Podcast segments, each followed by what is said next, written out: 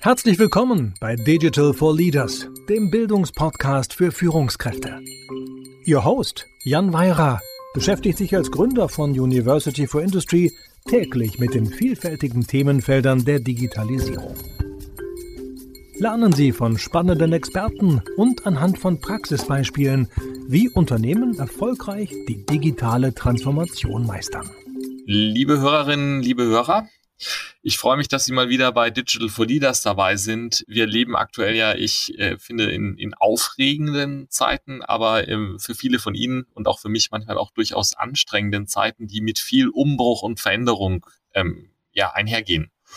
Und das, was auf uns hereinbricht, ähm, ist gewaltig. Digitalisierung ist eines der Themen, auch das große Thema dieses Podcasts. Aber in, in den Veränderungen, die gerade passieren, da ist noch viel mehr. Und in dem Zusammenhang wird im Moment immer wieder von den drei großen Ds gesprochen. Von der Digitalisierung, der Dekarbonisierung und dem demografischen Wandel, die natürlich drei Dinge sind, die jetzt nicht komplett voneinander getrennt sind, sondern die sich auch ähm, ja, beeinflussen, miteinander im Zusammenhang stehen. Und ich freue mich heute total, ähm, ja, mal genauer auf ein Thema schauen zu dürfen, das ich persönlich sehr faszinierend und sehr spannend finde, weil es, glaube ich, sehr wegweisend ist, weil es einen großen Beitrag dazu liefern kann, das Thema Dekarbonisierung voranzutreiben, aber auch eine enge Verknüpfung mit der Digitalisierung hat. Und zwar soll es heute um Circular Economy gehen.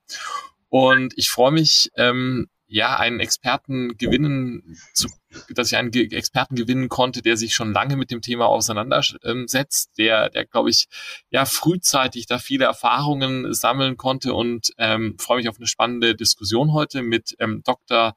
Manuel Braun, Director bei Systemic. Ähm, Manuel, toll, dass du heute da bist. Danke für deine Zeit. Hallo zusammen und vielen Dank, Jan, dass ich hier dabei sein darf. Freut mich sehr. Ja, äh, Manuel, bevor wir jetzt einsteigen in was ist Circular Economy und wie hängt das mit Digitalisierung zusammen und, und warum ist das so wegweisend für die Zukunft? Ich glaube, es wäre schön, wenn du dich erstmal vorstellst. Wer bist du? Was, was machst du? Was hast du gemacht? Und auch, ähm, ja, was ist eigentlich Systemic? Ja, sehr gern. Ähm, genau, also Manuel, ich bin äh, hier bei Systemic. Ähm, äh, Teil von unserem Leadership-Team im Münchner Büro. Äh, Systemic ist ähm, im Kern äh, ein Mix aus einem Think Tank, ähm, einer Beratung und einem, einem Venture Capital Investor im Bereich Nachhaltigkeit. Ähm, sechs Jahre alt und wir sind ähm, circa 400 Leute aktuell. Also es ist eine sehr coole äh, Geschichte eigentlich, ähm, was auch sehr stark zeigt, was in den letzten sechs Jahren im Bereich Sustainability passiert ist, natürlich seit dem, seit dem Paris Agreement. Ähm, Systemic äh, fokussiert sich auf verschiedene Bereiche, sage ich mal, um nachhaltigen Systemwandel voranzutreiben. Ähm, das ist zum einen die Energiewende, zum anderen Sustainable Finance, dann Landnutzung, worin zum Beispiel sowas fällt wie regenerative Landwirtschaft, ähm, Forstwirtschaft, aber auch Ozeane und dann äh, Materialsysteme. Ähm, da bin ich auch aktiv und äh, kümmere mich sehr stark um die Themen Circular Economy, also zirkuläre Kreislaufsysteme für Material. Äh, vorher war ich acht Jahre bei McKinsey und äh, bin neben meiner Tätigkeit bei Systemic auch noch sehr stark an der Uni aktiv. Da teile ich mit dir, Jan, äh, die Leidenschaft rund um das Thema Bildung. Genau. Ja, ich glaube, ich glaub, das ist eine der Leidenschaften, die wir teilen. ja, ähm, jetzt hast du das Thema ja Kreislaufwirtschaft, Circular Economy ja schon angesprochen, ja, was ja so dein großes Steckenpferd ist in dem ganzen Thema der Nachhaltigkeit und was ähm, für mich ähm, seitdem ich ja das das erste Mal da so so ein bisschen genauer verstanden habe, ähm, was, was dahinter steckt, mich eigentlich total fasziniert. Ja, kannst du kannst du für unsere Hörerinnen und Hörer so ein bisschen definieren, was was ist das Circular Economy Kreislaufwirtschaft und ähm, woher kommt das? Wer hat es erfunden? Mhm. Ja, so ein bisschen die Geschichte vielleicht mal aufzeigen auch. Okay, ähm, also Circular Economy, zu Deutsch Kreislaufwirtschaft, ähm, gibt es ja eigentlich schon immer. Ja, also wenn, die, wenn man sich die Kernidee äh, anschaut, dann ist es die Idee, sich quasi äh, Prozesse von der Natur abzuschauen, wo es an sich eigentlich keinen Abfall gibt. Und dem gegenüber stehen sehr stark halt heutige Produktions- oder Konsummuster, die ja oft einer sehr, sehr linearen Logik folgen, wo Material extrahiert wird, ähm, wo Produkte hergestellt werden, ähm, es wird konsumiert und größtenteils entsorgt. Ähm, und das hat einen ja, signifikanten eine signifikante Auswirkung auf unsere aktuellen Probleme. Also Rohstoffförderung und Verarbeitung verursacht ja bis zu 50 Prozent äh, der globalen Treibhausgasemissionen, ist ein signifikanter Beitrag zum Thema ähm, Artenvielfalt, ja, also Verlust der Artenvielfalt ähm, und ähm, ja, hat noch eine viel zu andere Auswirkung. Das heißt, es wie, die Art und Weise, wie wir mit Materialien umgehen, ist erstmal äh, zentral. Und das Konzept der Circular Economy, das zielt eigentlich darauf ab, also Wirtschaftswachstum oder wirtschaftliche Aktivität vom Ressourcenverbrauch zu entkoppeln. Ähm, das heißt, Material- oder Energiekreisläufe zu schließen und im Kern eigentlich ein Wirtschaftssystem zu haben, was radikal auf produktive Nutzung von Ressourcen abzielt. Und dazu gibt es verschiedene Prinzipien. Ähm, zum Beispiel, dass wir eigentlich ein System brauchen, wo es keinen Abfall gibt, wo am Ende von der Lebensdauer von einem Produkt, ähm, egal welcher Natur das ist, Wertstoffe quasi stofflich für eine erneute Nutzung wieder aufbereitet werden können. Ähm, aber auch, und das ist super wichtig, dass das Produktdesign ähm, anders funktioniert, dass es auf Langlebigkeit ausgelegt ist, dass es reparierbar ähm, ist, dass es quasi auch eine Wiederaufbereitung erstmal ermöglicht. Aktuell werden mhm. Produkte auf Design, das gar nicht, gar nicht richtig äh, wieder verwertet werden kann. Und ganz wichtig, wenn wir natürlich über produktive Nutzung von Ressourcen sprechen, dann geht es auch um die Nutzungsphase. Also wie wird eigentlich ein Produkt genutzt? Äh, ist das Material intensiv genutzt? Und wenn man sich zum Beispiel ein Auto anschaut, dann steht das ja äh, 92 Prozent der Zeit wenn ich richtig informiert bin. Das ist auch keine wirklich äh, im Kern effiziente Nutzung von Ressourcen. Ja, und letztes Prinzip ist, dass quasi bei der Herstellung und, und dem Betrieb von Produkten eigentlich das sehr stark auf erneuerbare Energie aufbauen sollte. Und diese Prinzipien greifen im Ende äh, zusammen, um äh, produktive Ressourcennutzung zu ermöglichen. Ähm, ich glaube, ein gutes Beispiel ist das Auto, wenn wir da zum Beispiel ganz kurz einsteigen. Ja? Ähm, das wäre dann nach diesen Prinzipien zum Beispiel ähm, im Design, aber auch im Geschäftsmodell äh, optimiert. Äh, es wäre aus nachhaltigen Materialien hergestellt, Beispiel auch Sekundärmaterial, Rezyklat, ähm, wurde ähm, quasi mit ja, nicht fossiler Energie betrieben, wurde aber auch deutlich intensiver genutzt. Ähm, mhm. Wäre quasi im Sinne von Sharing, Pooling etc. unterwegs. Da können wir gleich noch ein bisschen gerne tiefer einsteigen. Ähm, zu deiner zweiten Frage ist ein bisschen die Geschichte, Jan. Ja. Ähm, nur ganz kurz. Also ähm, es gibt so ein paar Vordenker in dem Bereich. Einer ist zum Beispiel der Walter Stahel, ähm, der ähm, sehr stark mit seinen Gedanken zur Leistungsökonomie, also quasi wir müssen nicht mehr Produkte verkaufen, sondern eigentlich unsere Leistung und ergebnisorientieren Beitrag geleistet hat. Ähm, dann in Deutschland ähm, sehr stark Michael Braungart. Äh, das Buch kennt mhm. ihr vielleicht Cradle to Cradle ähm, aus dem Jahr 2003 ist ein wichtiges Element. Ja, und in den letzten zehn Jahren kann man sagen, dass, dass aus den UK die Ellen MacArthur Foundation ja einen signifikanten Beitrag dazu hatte, das Konzept ähm, echt in die, in die Breite und in die Öffentlichkeit zu bekommen, sodass es jetzt auch Teil von regulatorischen Rahmen wird. Genau. Ja, und, und das ist, das ist, glaube ich, auch ja das, wo wir so in unserem Vorgespräch auch so kamen, dass das Ganze heute, ja, also im Jahre 2022, 2023 so ein spannendes und relevantes Thema ist und, und vielleicht auch einfach ein Thema, das, das für einige Fragen und Probleme unserer Zeit eine, eine bessere Lösung ist als manch andere Optionen. Kannst du da ein paar Worte dazu sagen, warum Kreislaufwirtschaft und Circular Economy gerade heute so wichtig und relevant und, und auch eigentlich so, so viel Momentum bekommt. Ja, und ich glaube, da kommen zwei Sachen zusammen. Zum einen ähm, zielt es auf die essentiell wichtigen Themen der Nachhaltigkeit ein, also Klimaschutz, Ressourcennutzung. Zum anderen stehen hier auch sehr stark ökonomische Ziele und Wettbewerbsfähigkeit mhm. äh, im, im, im Vordergrund. Also zum einen heißt es, also wenn man sich auf, auf, den ersten, auf das erste Element vielleicht eingeht, ähm, durch die Linse der Circular Economy optimiere ich ja im Ende sowohl, im Produkt sowohl aus der, sage ich mal, Supply-Seite, also welche Materialien werden genutzt, ähm, zum Beispiel aber auch auf der, sage ich mal, Nachfrageseite, wie wird das Produkt genutzt? Also im Endeffekt, wenn ich mir diverse Prinzipien, die ich vorhin genannt habe, oder Hebel der Circular Economy anschaue, dann optimiere ich den Kern eines Produktes und den Kern eines Unternehmens. Und das ist quasi mhm. eine ambitionierte Form, Nachhaltigkeit zu denken. Das ist nicht nur, ich messe meinen Footprint und ich, ich mache Offsetting oder sowas. Ja, ja. im Kern eine, eine, eine produktive Optimierung. Äh, und ganz wichtig, warum, warum ist das jetzt eigentlich so, so zentral, ist, denke ich, der Aspekt, dass es eben auch äh, ein Werkzeug ist, weiterhin ökonomisches Wachstum oder Stabilität zu ermöglichen und vielleicht sogar zu stärken ähm, in der Zeit, wo quasi Lieferketten äh, extrem unsicher geworden sind.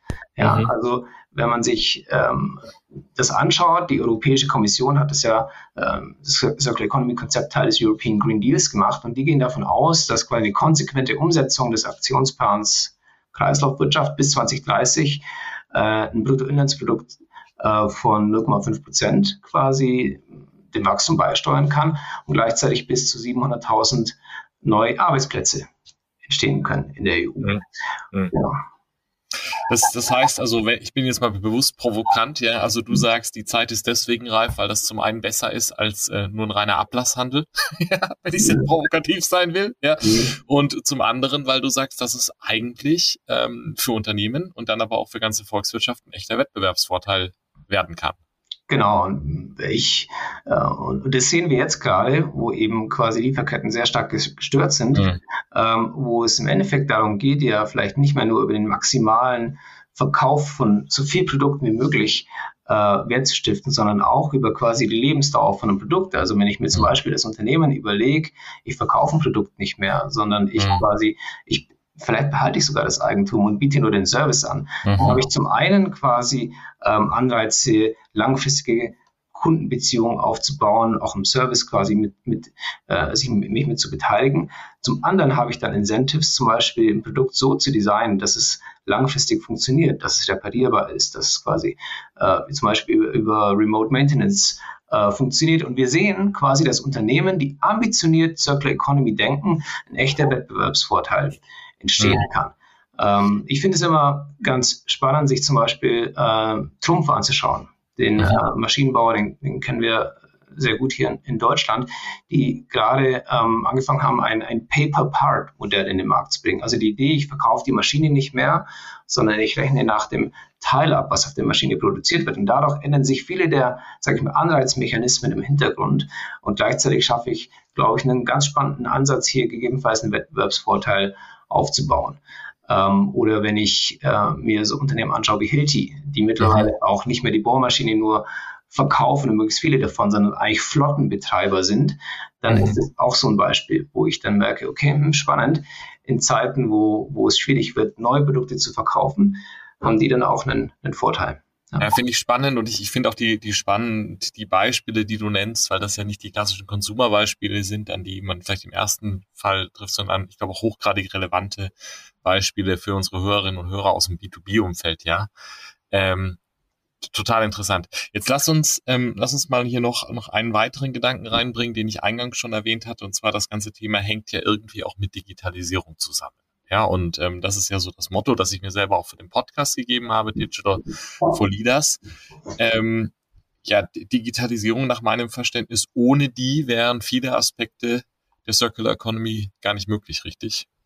Ja, und ich glaube, da, da, sprichst du eigentlich den, den Knackpunkt auch an. Ich meine, ich hatte es jetzt sehr positiv alles dargestellt, stellt man sich natürlich die Frage, warum ist es dann noch nicht at scale eigentlich adaptiert in der Industrie? Ja, also, wenn es so viel Sinn ähm, macht, warum machen wir das nicht seit 20 Jahren, oder? Genau, richtig. Und ich ja. glaube, was wir, und das ist, äh, wie ich an, äh, eingangs gesagt habe, nicht ein, ein grundsätzlich neues Konzept hier, sondern was wir jetzt aber sehen, ist ein neues Momentum hinter diesen Themen. In den letzten 20 Jahren, wissen wir alle, haben wir so eine starke Digitalisierung erfahren der Industrie, dass jetzt auf einmal Rahmenbedingungen da sind, wie solche Modelle viel besser funktionieren können. Ähm, ein Modell zum Beispiel, wo ich äh, sage, ähm, sehr stark als Hersteller in den Bereich Recommerce eingehe, also zum mhm. Beispiel Produkte, äh, den Sekundärmarkt auch selber steuere, äh, da habe ich einen wahnsinnigen Vorteil, wenn ich weiß, äh, wo sind die Produkte überhaupt, wenn ich direkten Kundenzugang habe, was jetzt über digitale Technologien sehr gut funktioniert. Wenn ich wie Trumpf ein Modell fahren möchte, wo ich äh, sage tatsächlich, ich übernehme viel mehr Risiko, ja, also ich behalte das Eigentum und äh, kümmere mich um den Betrieb der Maschine, dann, dann brauche ich äh, zum Beispiel das Thema Remote Maintenance, ja, und ich muss sehen können, wie produktiv ist die Auslastung einer Maschine. Das heißt, Digitalisierung hat hier jetzt gerade einen, einen Rückgrat geschaffen. Äh, mhm. äh, auf dieser Basis können Circular Economy Modelle viel besser funktionieren. Und wenn man so, ich finde es immer ganz, ganz gut, noch einen Schritt zurück zu machen bei dem Thema ähm, Digitalisierung und Technologie, weil ähm, für die Circular Economy ist Technologie ein fundamentaler Enabler. Mhm. Das ist zum einen ganz wichtig die Designfrage, also wie werden Produkte designt, äh, eben für diese Use Cases, wo eine, wo eine produktive Reduktion möglich ist. Da geht es aber auch oft um, sage ich mal, neue Technologien ja, und die zu industrialisieren, wie zum Beispiel gewisse neue innovative Materialien. Und dann eben essentiell um diesen, äh, um dieses Layer der, der Information und des Datenflusses, mhm. wo wir ja historisch gesehen auch sehr stark linear denken. Es ist ja nicht nur ein linearer Fluss von Material, sondern auch ein linearer Fluss von Informationen. Und eigentlich ja. bin ich ja historisch als, sage ich mal, Unternehmen geprägt davon, dass ich sehr gut meinen Kunden verstehe und sehr gut meine Zulieferer direkt verstehe, aber eigentlich nicht die Zulieferer, der Zulieferer und so weiter. Äh, das heißt, da sehen wir jetzt schon, dass diese Transparenz, die entsteht, entlang von Wertschöpfungsketten dann extrem wichtig ist, um überhaupt nachhaltig Kreisläufe zu denken. Genau. Also ein Konzept, das in dieser, in dieser quasi nachhaltigen Transparenz, ja, entlang des gesamten Produktlebenszyklus. Das ist das, was du ja eigentlich ansprichst, ja. Ich in der Reihe von, äh, Reihe von Folgen schon, schon diskutiert habe, ist ja dieses Thema des digitalen Zwillings. Ja. ja. Der, das kann dann vermutlich eine Antwort sein, ja, wie ich sozusagen von Idee, ja, bis zu, zu Reuse und Recycle, ja, die ganze Zeit über diese, diese komplett alles umfassende Transparenz irgendwie aufbaue als Zielbild, ja, wobei das heute sicher nicht komplett da ist, aber als Zielbild, oder? Wenn ich das richtig. Ja, genau, und zwar auf einer, Produ auf einer Produktebene. Mhm. Äh, und da äh, sprechen wir auch hier oft vom digitalen Produkt Produktpass, ja, also mhm. der digitale Produktpass. Und das ist ein, ein extrem wichtiges Element glaube ich, in der Zukunft für solche Modelle. Zum einen, weil wir quasi Materialdaten auf einer Produktebene benötigen, also ja. Zusammensetzung, Komposition, äh, wie wurde das produziert, von wem etc. Auch Performance-Daten, also quasi in der Nutzung, äh, Zustand äh, und so weiter. Äh, und dann eben auch die umweltbezogenen Daten dazu. Und ähm, das ähm, entsteht ja aktuell in verschiedensten Industrien. Mhm. Ähm, wichtiger, äh, also es kommt ja auch sehr stark aus der Regulatorik. Der Batteriepass ist ja zum Beispiel gerade ja. in der Ausarbeitung über ein Konsortium. Wir sehen es aber auch im Bauwesen. Ähm, und ähm, sehen, dass diese, diese Pässe gerade entstehen in der Verpackungsbranche, äh, zum Beispiel ähm, ist hier R-Cycle ein, ein, super gutes Beispiel, äh, wo man eben sieht, hey, wenn diese, diese Pässe tatsächlich mal funktionieren, dann eröffnen die eine Vielzahl von Use Cases. Nicht nur, sage ich mal, downstream, das Thema Sortierung äh, im, im Abfallstrom, sondern auch das Thema upstream, ja, also Reporting oder eine Optimierung von Lieferketten. Ja. Jetzt, jetzt haben wir da irgendwie, ich glaube, ein sehr positives Bild. Ja, das ist ja auch der mhm. Grund, warum ich das, äh, warum ich so gefreut habe, dass ich dich gewinnen konnte, weil ich das Thema auch so faszinierend finde und ich da ehrlicherweise auch, auch glaube ich, äh, ganz persönlich Hoffnungen da rein setze, dass das ein Thema ist, was, was hoffentlich durch die Decke gehen wird. Ja. Ähm, Jetzt ist es wie bei allem wahrscheinlich nicht ganz so einfach. Also es gibt bestimmt schon noch so ein paar Ecken, wo du, wo du sagst, irgendwie es hakt oder ähm, es bräuchte noch ABC, um, um schneller voranzukommen. Kannst du auch äh, so im Sinne des, des Realitätschecks ja, so ein bisschen aufzeigen, wo, wo hakt's noch oder vielleicht auch was, was, was muss passieren oder was ist in der Mache, damit es in Zukunft jetzt noch schneller vorangeht? Ja. Ja, und und auch da, ich glaube, hier, hier gibt es mindestens drei Elemente, wo tatsächlich einiges passieren muss, äh, aus einer, ja, aus, erstens vielleicht aus einer technologischen Sicht. Mhm. Ähm, diese Produktpässe, die wir gerade besprochen, ähm, das braucht schon noch deutlich Arbeit. Ja. Da geht es um, um Schnittstellen, die funktionieren müssen, ähm, Interoperabilität, die es braucht, aber auch ehrlicherweise Anreize zum Datenaustausch, die mhm. aktuell gar nicht immer gegeben sind. Äh, und natürlich noch das Thema Sicherheit, Verschlüsselung etc. Also aus technischer Sicht ähm, ist da, sind da sehr, sehr viel spannende Piloten im Feld, aber wir sehen das noch nicht richtig äh, funktionieren. Aus einer ja, zweitens aus einer rechtlichen und regulatorischen Sicht das ist, glaube ich, ein extrem wichtiges Element davon. Jetzt haben wir über den European Green Deal einen sehr guten Rahmen, sage ich mal, auf einer nationalen Ebene. Da hakt es schon in der Umsetzung. Ähm, und im Kern gibt es ja wie oft bei der Regulatorik um verschiedene Hebel, die zusammengreifen müssen. Das sind zum mhm. einen Elemente, sage ich mal, wie eine richtige äh, Bepreisung der Externalitäten, also über CO2-Bepreisung etc., wird Sekundärmaterial ähm, natürlich deutlich relevanter. Ähm, aber auch mal grundsätzlich die Frage, wie wird eigentlich Arbeit versus Material besteuert? Müssten das mhm. eigentlich an den Logiken sein? Ähm, oder eben auch das Thema der Produzentenverantwortung. Also wie kann man eigentlich Hersteller viel stärker in die Verantwortung nehmen, auch in der Nutzung von einem Produkt. Ähm, da gibt es ja schon Hebel und das muss man einfach ausweiten. Äh, ja, und drittens dann natürlich das Thema Kollaboration. Also bei vielen dieser Beispiele, die wir gerade gesehen haben, ähm, ist es so, dass es nicht einzelne Unternehmen sind, die das wirklich knacken können. Ja, also die mhm. Produktpässe hier, die brauchen Konsortien und, und Zusammenarbeit. Äh, wir sehen auch an so, sag ich mal, Pionierbeispielen wie Trumpf, das ich vorhin genannt hatte, sehen wir, dass es eigentlich kollaborative Ansätze sind, die dahinter stehen, äh, wo die zum Beispiel mit Relayer und der Münchner Rück partnern, um das anbieten zu können. Mhm. Das heißt, so das Thema Kollaboration und Zusammenarbeit ähm, wird da immer wichtiger, um die verschiedensten Herausforderungen äh, zu lösen. Das heißt aber eigentlich ganz, ganz ähnlich, wie wir das auch durchaus von vielen, äh, ich sag mal, reinen pure Digital Themen irgendwie kennen. Ja, ist es hier so, es gibt eine technische Komponente, es gibt auch die regulatorische und so weiter. Aber eigentlich so ganz stark hier braucht es eine Ökosystemdenke, wenn ich das richtig verstehe. Ja, 100 Prozent. Ja. ja, wo die, wo die, die richtigen Unternehmen und die richtigen Menschen mit dem richtigen Verständnis und dem richtigen Wissen irgendwie zusammenkommen müssen. Ja. ja.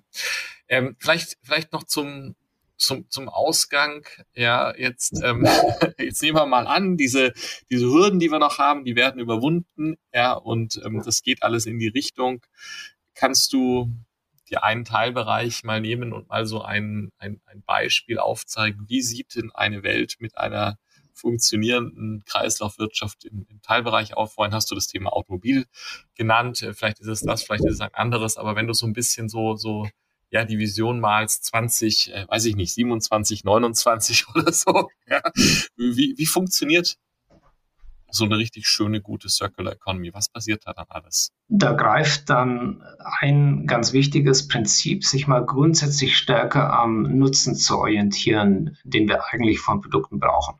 Wenn wir das Auto hernehmen, das ist einfach ein, ein gutes Beispiel, dann, dann geht es im Kern ja dahinter um, um das Bedürfnis von A nach B zu kommen, das Bedürfnis von Mobilität nicht notwendigerweise um das Auto an sich. Das heißt, da steht äh, aus einer sagen wir, Systemperspektive, ähm, Circle Economy steht dahinter, wie bedienen wir eigentlich den Bedarf an Mobilität? Und dann ist das Auto ein Element davon. Ja, das heißt, es ist ein Systemblick auf, auf Mobilität. Und das ist ein Grundgedanke, der zieht sich durch, weil ähm, selbst wenn ich den dann auf das Auto anwende, dann spreche ich über ein, ein, Produkt, was eben deutlich intensiver genutzt wird, wo die vorher genannten 92 Prozent, wo ein Auto aktuell auf dem Parkplatz steht, eben ähm, äh, sich einmal drehen, wo es mhm. auch deutlich produktiv genutzt ist und wir vielleicht mit der Hälfte der Autos den gleichen Bedarf erfüllen können. Ähm, das ist ein, ist ein, super gutes Beispiel. Ähm, und äh, natürlich aus einer Visionsperspektive würden wir hier von einem Modell sprechen, wo, wo Material einfach auf einer möglichst hohen ähm, äh, Wertigkeitsstufe wieder genutzt wird. Das heißt, möglichst wenig Downcycling auch quasi im System ist, was aktuell ein riesiges Thema ist. Wir sehen ja schon hohe Recyclingquoten, aber oft geht das eben nicht in eine gleichwertige Wiederverwendung. Mhm. Und das braucht eben ähm, ein, ein Umdenken. Mhm. Ähm, aus einer, ja, vielleicht auf einer ähnlichen Ebene, was ich glaube, äh, was wir einfach grundsätzlich äh, brauchen, ist, dass Unternehmen in dem Design-Schritt von Produkten darüber nachdenken, äh, wie funktioniert das auch in der Nutzung. Das ist nicht eine, ich meine, du kennst das selber, äh, eine radikal auf Kosten optimierte Designfrage ist, sondern eigentlich, mhm. hey, äh, wie funktioniert das, das langfristig in einem System? Und dazu muss man vielleicht auch Designer, Entwickler mit den richtigen Tools ausstatten, wie zum mhm. Beispiel, dass sie Lifecycle Assessments, also Assessments haben, wie ein Produkt tatsächlich dann entlang der Lebensdauer ähm, CO2-seitig funktioniert. Ja. Das sind, glaube ich, für mich Elemente von einer Vision. Ja. Das ist super spannend. Jetzt, ich glaube, wir könnten noch viele Beispiele besprechen. Wir könnten viele Use Cases durchixen. Wir sind leider so ein bisschen am, am Ende unserer Zeit angekommen. Wenn, wenn du noch mal so reflektierst, was wir heute diskutiert haben, wenn, wenn du darüber nachdenkst, über dieses Thema Circle Economy und auch un, unsere ja, äh, Adressaten und Hörerinnen und Hörer, die ja häufig Führungskräfte, Verantwortliche, Frauen und Männer in der Wirtschaft sind oder auch einfach auch digital begeisterte äh, im ja, industriellen Umfeld. Was sind so die drei Sachen, wo du sagst, ähm, ja, merkt euch das mal zum Thema Kreislaufwirtschaft? Hm. Erstens, ähm, Kreislaufwirtschaft ist nichts Neues, aber ein fundamentaler Mindset-Shift und fängt beim Design an, quasi beim mhm. Design eines Produktes, aber auch des Geschäftsmodells. Zweitens, wir sehen, dass äh, hier ein echter Wettbewerbsvorteil entstehen kann für Unternehmen, aber auch für die, für die Wirtschaft. Ähm, und das zeigen ambitionierte Beispiele wie Patagonia, CWS, Philips, Trumpf etc. Mhm. Ähm, und drittens, ähm, bei dem Thema Circular Economy am besten in Horizonten denken.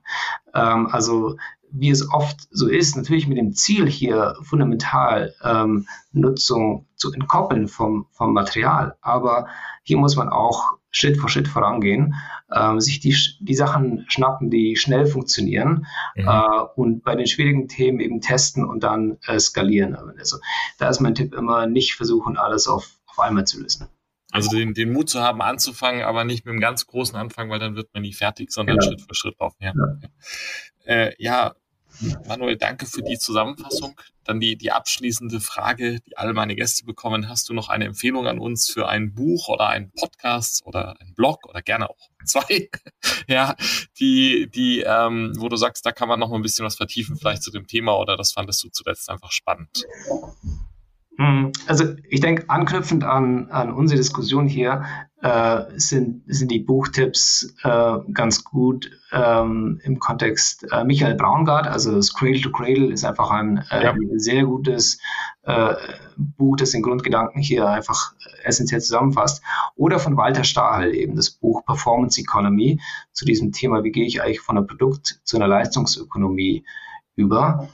Ähm, Vielleicht aber auch noch ein persönlicher Buchtipp, ähm, was für mich ein absolutes Highlight äh, ist oder war in diesem Jahr, das Thema Let My People Go Surfing, äh, mhm. ein Buch von Yvonne äh, Schunard, der Gründer von Patagonia, über die Motivation in Unternehmen zu bauen, was im Kern sich eigentlich positiv auf die Natur auswirken soll total spannend. Ähm, schöne Beispiele, auch schön, wie was ganz Aktuelles und ein Klassiker dabei ist. Vielen Dank. Wir werden die drei Buchtipps ähm, wie immer in die Shownotes ähm, stellen. Wir werden auch einen Link zu dir und zu Systemic reinstellen, weil ähm, ich, ich finde Systemic auch in der Tat ein sehr spannenden, spannendes Unternehmen mit sehr, sehr relevanten Themen.